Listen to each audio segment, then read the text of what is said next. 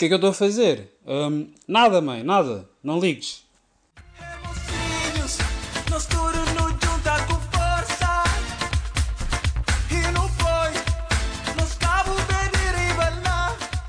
Quando digo que é sem formalidades, é porque é mesmo sem formalidades. Tenho uma vizinha que quando me vê diz sempre, mas sempre, Olá, como está? Tudo bem? E vai-se embora, sem ouvir a minha resposta. É por situações como esta que quero cortar nas formalidades. Nada melhor do que começar isto com Ricardo Salgado. Até o apresentava, mas acho que, que a figura dispensa apresentações. Ricardo Salgado é o principal responsável pelas atuais injeções de dinheiro no novo banco. Então o que é que se passa com ele? Ele foi na semana passada acusado de 65 crimes por parte do Ministério Público, que é uma espécie de, de advogado do Estado.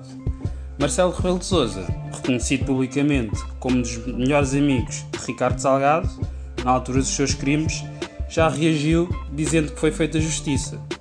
E eu aqui tenho que dizer que estou um bocado desiludido consigo, Sr. Presidente. Onde é que está a sua lealdade?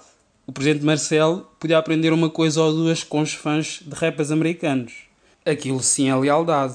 Mesmo que os rappers sejam filmados a cometer crimes a sério, os seus fãs arranjam sempre, mas sempre, forma de ir às redes sociais dizer que foram presos injustamente.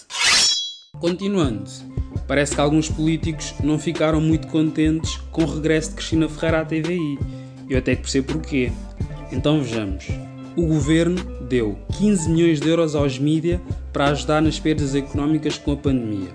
Desses 15 milhões, 3 milhões foram para a TVI. Ora, a transferência da Cristina pode custar 4 milhões.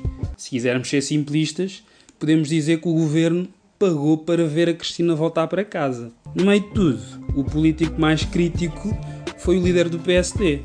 Depois de tanto tempo a ser criticado por não fazer eh, oposição ao governo, Rui Rio finalmente decidiu ser do contra.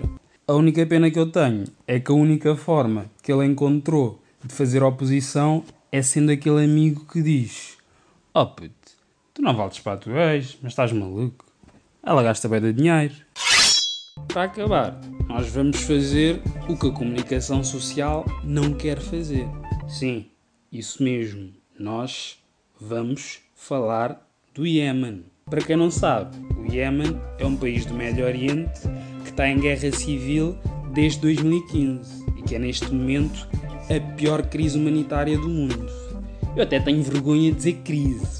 Nós temos que inventar uma nova palavra só para designar o que está a acontecer no Iémen.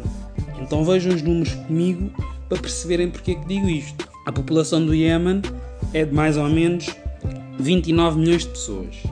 Desses 29 milhões, estima-se que 24 milhões, sim, 24 milhões, sobrevivem apenas com ajuda humanitária. 20 milhões vivem à beira da fome. Isto é tudo antes do Covid. Eu nem quero imaginar como é que a situação está neste momento. Mas mais do que a situação em si, o que me espanta é a cobertura que está a ser dada tanto pela imprensa nacional como pela imprensa internacional. Parece eu quando vejo um mendigo a pedir dinheiro na rua. E a minha tática é muito simples. Eu evito contacto visual para ter uma desculpa. Se os nossos olhos não se cruzam, ele não tem como provar que o vi. O problema para a comunicação social é que nós sabemos que os olhos deles e os olhos do Iémen já se cruzaram. A minha tática não resulta convosco. Vão ter que arranjar uma nova. Bem, acho que já chega. E vocês, pá, consideram-se cumprimentados. Não vou estar aqui com, com grandes floreados só para me despedir.